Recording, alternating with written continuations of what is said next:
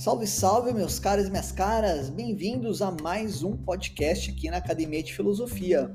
Para você que não me conhece ainda, meu nome é Romeu Volela, eu sou mestre e doutorando em filosofia e a Academia de Filosofia é a sua escola de filosofia para aqueles que buscam expandir a consciência. Pois bem, esta pílula filosófica, sempre lembrando você que a pílula filosófica é diferente dos episódios, os episódios são sequenciais, contando ali a história da filosofia, vai levar tempo pra caramba, e as pílulas filosóficas são livros, reflexões e temas que eu encaixo ali no meio dos episódios para deixar o nosso conteúdo aqui mais dinâmico e mais interessante. Hoje eu vou falar sobre um tema que é, sempre foi muito solicitado uh, a mim, que é a inteligência artificial. O que é inteligência artificial? Eu criei aqui um podcast de 18 minutos porque esta foi minha área de pesquisa no mestrado e também será no doutorado. Estou aqui esquentando a cabeça para fazer um projeto que seja interessante relacionado à inteligência artificial. Então eu tenho muito conteúdo. Passei um tempão aqui pensando num texto, detalhando, tentando ali resumir os principais tópicos que abrangem o que é inteligência artificial. Vocês vão ver que é uma área fascinante e muito complexa. Eu espero que vocês se divirtam, aproveitem o conteúdo. Vamos lá!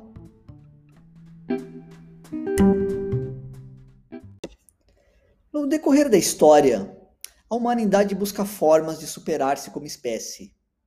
A criação da mitologia e seus heróis, bem como o advento das religiões, fomentou no consciente coletivo a possibilidade de ampliar os limites físicos intelectuais dos homens, para além do que a natureza determinou.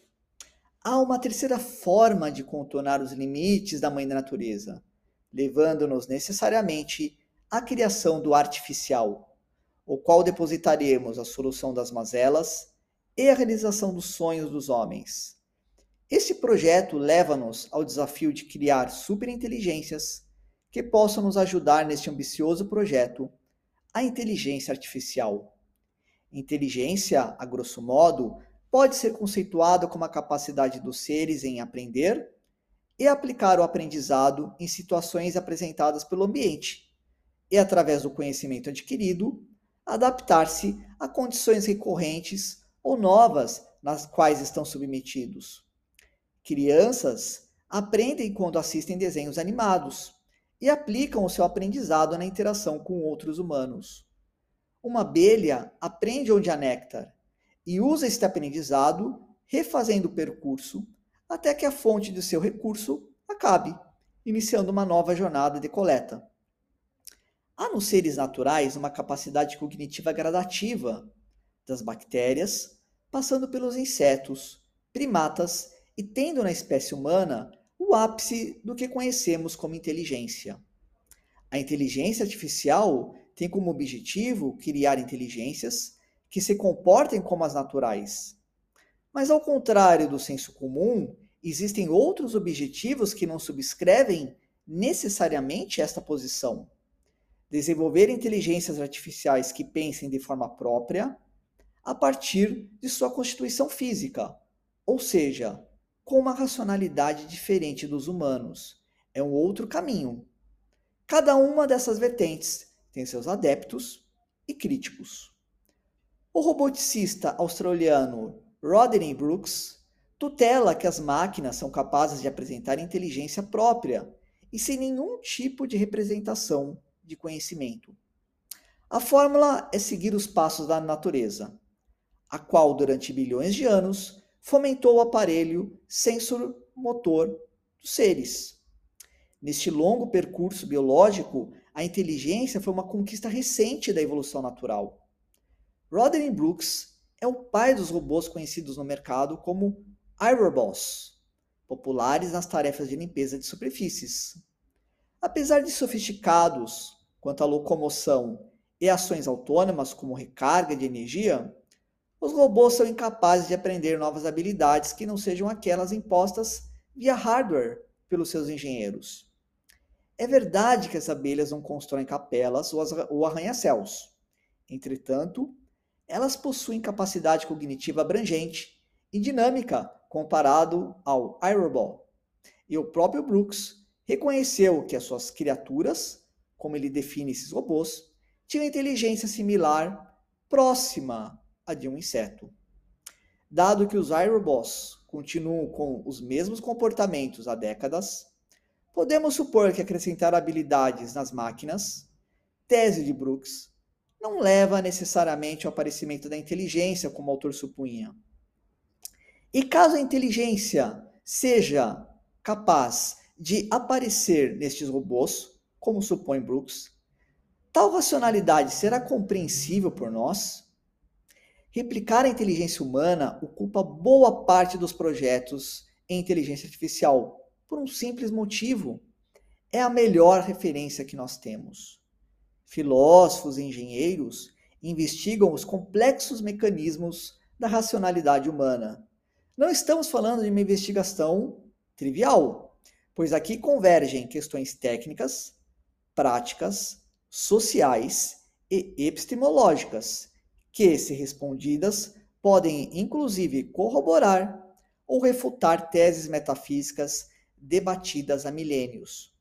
Se o homem for capaz de reproduzir ou superar a sua capacidade cognitiva pela inteligência artificial, será o triunfo da ciência sobre a religião? Se podemos criar inteligências, como supostamente Deus ou a natureza criaram, somos deuses e triunfaremos sobre a natureza? E se falharmos miseravelmente nessa empreitada? O que isso significa? Há alguma razão natural que possa explicar a inteligência humana? O termo inteligência artificial foi cunhado na Conferência de Dartmouth em 1956 pelo pesquisador John McCart. O objetivo dessa reunião era debater com um grupo seleto de cientistas os principais problemas e perspectivas desta nova área de pesquisa. Dentre os participantes, podemos destacar o próprio McCart, criador da primeira linguagem de programação de computadores, conhecida como Lisp, Marvin Minsky, o qual construiu em 1951 o primeiro simulador de redes neurais nomeado de Snark, Allen Newell e Herbert Simon, dois dos idealizadores do primeiro programa de inteligência artificial Logic Theorist, que provou 38 dos 52 teoremas propostos na obra Principia Mathematica dos filósofos Bertrand Russell e Alfred Whitehead, e Nathaniel Rochester, arquiteto-chefe do IBM 701, o primeiro computador científico produzido em massa, dentre outros renomados cientistas. Alan Turing foi outro cientista importante no desenvolvimento da inteligência artificial. No paper Computing Machinery and Intelligence, publicou seu famoso jogo da imitação, com o objetivo de identificar um possível marco de superação intelectual da inteligência artificial à inteligência humana. No teste, se linguisticamente a inteligência artificial responder ao investigador humano com tal destreza a ponto de confundi-lo sobre a autoria da resposta, então a inteligência artificial terá, no mínimo, igualado-se à inteligência humana. Turing ficaria impressionado com, o projeto ChatGPT, um chatbot desenvolvido pela OpenAI nos testes que realizei, confesso que fiquei impressionado com as respostas dadas. Questionei ao chat GPT sobre quem tinha sido o melhor Beatle e tive como resposta que isso era uma questão de gosto subjetivo e que cada um dos Beatles tinha talentos particulares que contribuíram para o talento do grupo. Apesar de muito interessante, o chat GPT é limitado tecnicamente. O cientista Gary Marcus fez alguns testes expondo que o sistema de inteligência artificial subjacente ao chat de PT não entende o mundo físico e por isto ele não é confiável. Uma das respostas dadas foi que os churros eram bons para a cirurgia, porque eles têm tamanho compacto, o que permite grande precisão e controle durante a cirurgia, reduzindo o risco de complicações e melhorando o resultado geral do procedimento. As ideias de uma inteligência artificial superlativa, a qual nos guie como um Deus, solucione todos os nossos problemas, têm raízes profundas na filosofia e na produção literária. Comecemos pela influência cultural, então. O imaginário popular tem como referência uma série de personagens que, de uma forma ou de outra, criaram em todos nós a imagem do que se espera da inteligência artificial. A referência inglesa mais antiga aos robôs data do início do século XX, é, nas obras de Lehman Brown, autor do clássico O Mágico de Oz. Nesta obra, encontramos o Homem de Lata, que em tempos remotos já tinha sido um homem chamado Nick Chopper, Nick foi amaldiçoado pela bruxa do oeste, fazendo-o cortar partes do próprio corpo a cada machadada. Um misterioso funileiro chamado Kipling repõe cada parte de Nick até seu corpo se tornar completamente metal. Ao contrário do que muitos pensam, o Homem de Lata não é um robô, mas um ciborgue resultado de processo biomecânico. Segundo os evangelistas mais entusiasmados da inteligência artificial, muito em breve, os ciborgues tornar-se-ão parte da realidade. A biotecnologia implementará tantas mudanças em nossos corpos que a espécie humana, pelo menos como a conhecemos, deixará de existir. Voltemos ao mundo de Oz. Outro robô criado por Baum foi o Mechanical Man, também conhecido como TikTok. O nome deve-se ao fato de TikTok ser alimentado por corda, e por isto ao som característico que ele fazia quando em atividade. TikTok pensava, falava e fazia qualquer coisa, menos viver. E como nos esquecer de HAL 9000, o sistema operacional de inteligência artificial da nave Discovery, criado na obra de Arthur Clarke, 2001, Uma Odisseia no Espaço, Hal desenvolve uma paranoia ao descobrir que os astronautas da Discovery tinham resolvido abortar a missão principal, tornando a viagem deles num filme de terror. Outro marco cultural emblemático sobre as consequências de uma inteligência artificial avançada é o filme Her, protagonizado brilhantemente pelo ator Joaquim Fênix ao interpretar Theodore Twombly. Esse personagem se apaixona e tem crises de ciúmes pelo seu sistema operacional, carinhosamente batizado de Samantha, a qual, devido à capacidade linguística altamente sofisticada, era capaz de conversar com Twombly, como qualquer ser humano, e sobre qualquer assunto, inclusive sentimentais. Longe do previsto pela ficção, em dezembro de 2022, data que escrevo este artigo e que transforma agora num podcast, encontramos-nos muito longe de ter robôs sofisticados e que sejam inteligentes de fato. Inegavelmente, a área da inteligência artificial tem evoluído e desenvolvido sistemas capazes de nos ajudar a aprender idiomas, atender clientes virtualmente, na identificação de doenças e na condução autônoma de veículos. Mas a grande questão é: a inteligência artificial algum dia de fato será inteligente? Qual a relação entre a filosofia e a inteligência artificial? A relação mais direta está relacionada com a lógica e a mais abrangente com a epistemologia, área da filosofia que tem como objeto de estudo o conhecimento e formas de aprendê-lo. No século IV a.C., Aristóteles criou a lógica, com o objetivo de estabelecer as condições que validassem a solidez dos argumentos científicos.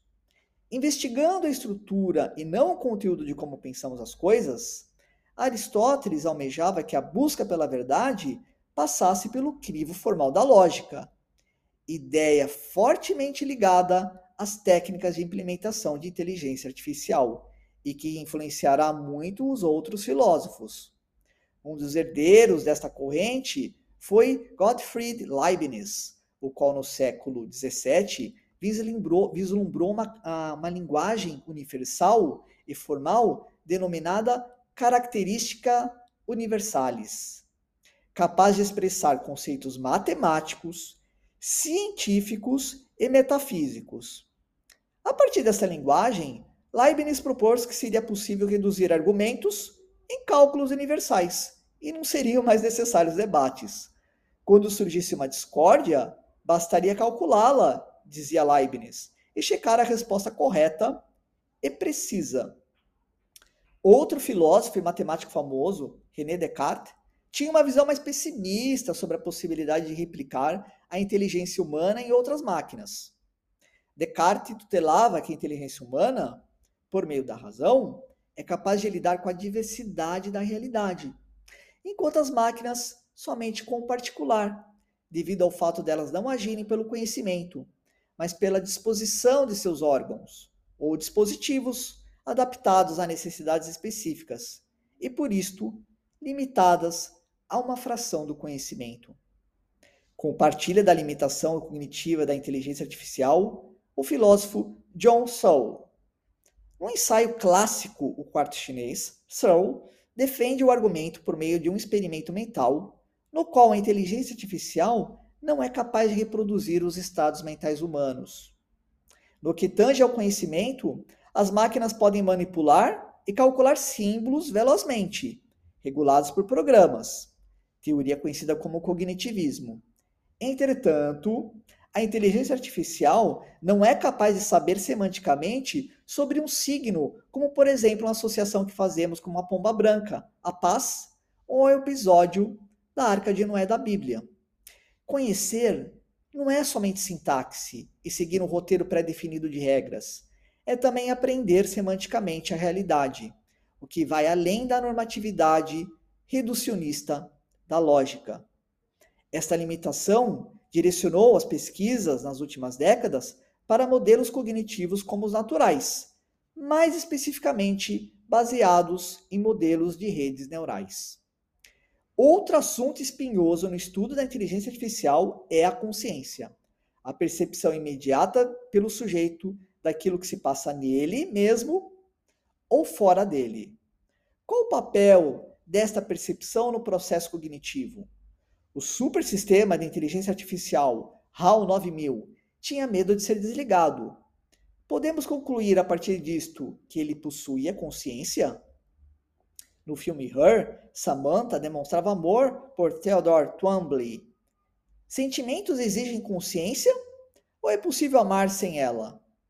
Como criar artificialmente uma consciência? Alguns intelectuais acreditam que a consciência possa ser replicada materialmente. Em As Ideias Perigosas de Darwin, o autor Daniel Dennett realça o valor da teoria da seleção natural de Darwin como uma das mais importantes inovações científicas da história, cujo conteúdo aplica-se não somente à vertente científica, mas também cultural. Ademais, Dennett defende que a consciência e a mente humana pode ser explicada de um ponto de vista físico e da seleção adaptativa darwiniana, e que, teoricamente, pode ser replicada computacionalmente em máquinas. Esta possibilidade levanta inúmeras questões. Se a inteligência artificial for consciente, a nossa espécie corre risco de ser extinta, conforme alertado por Stephen Hawking Elon Musk em Bill Gates, uma carta famosa publicada por eles? Quando perguntamos o que é inteligência artificial, somos levados a crer que sabemos o que é inteligência natural. A mente cartesiana, ou a coisa pensante, continua a ser uma caixa preta longe de ser desvendada. O funcionamento da mente natural mostra-se mais complexa e misteriosa do que a ciência supunha. Muitos dirão que é uma questão de tempo para criarmos uma superinteligência artificial. Teoricamente pode ser. Como pode ser que o tempo nos mostre que, afinal, a consciência forjada em eras pela natureza não é replicável? Caso seja assim, continuaremos pelas eras vindouras sem compreender os mecanismos da inteligência humana e, consequentemente, na ignorância de saber muito sobre tudo, menos sobre a nossa própria condição de ser pensante.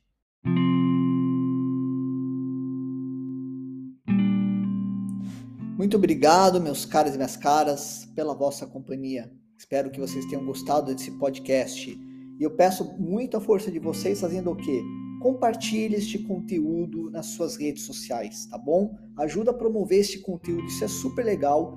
são assuntos que muitas vezes ficam ali restritos à academia e é super legal a gente compartilhar com o próximo.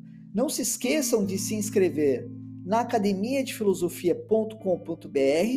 Temos dois cursos lá, Teoria dos Jogos e O Caibalion. Existem episódios ali que não estão no YouTube, então se inscrevam nos cursos. Estou trabalhando ali arduamente no curso de filosofia e física quântica, que é outra coisa que está uh, assim me aborrecendo de uma forma assim é, legal, né, intelectualmente. É, o curso está ficando muito legal, está ficando muito mais interessante do que imaginava. Então, se você gosta de física quântica e filosofia, você vai pirar neste curso. Então, se inscreva na Academia de Filosofia, beleza? Fique bem, se cuide e até o próximo podcast aqui na Academia de Filosofia. Forte abraço!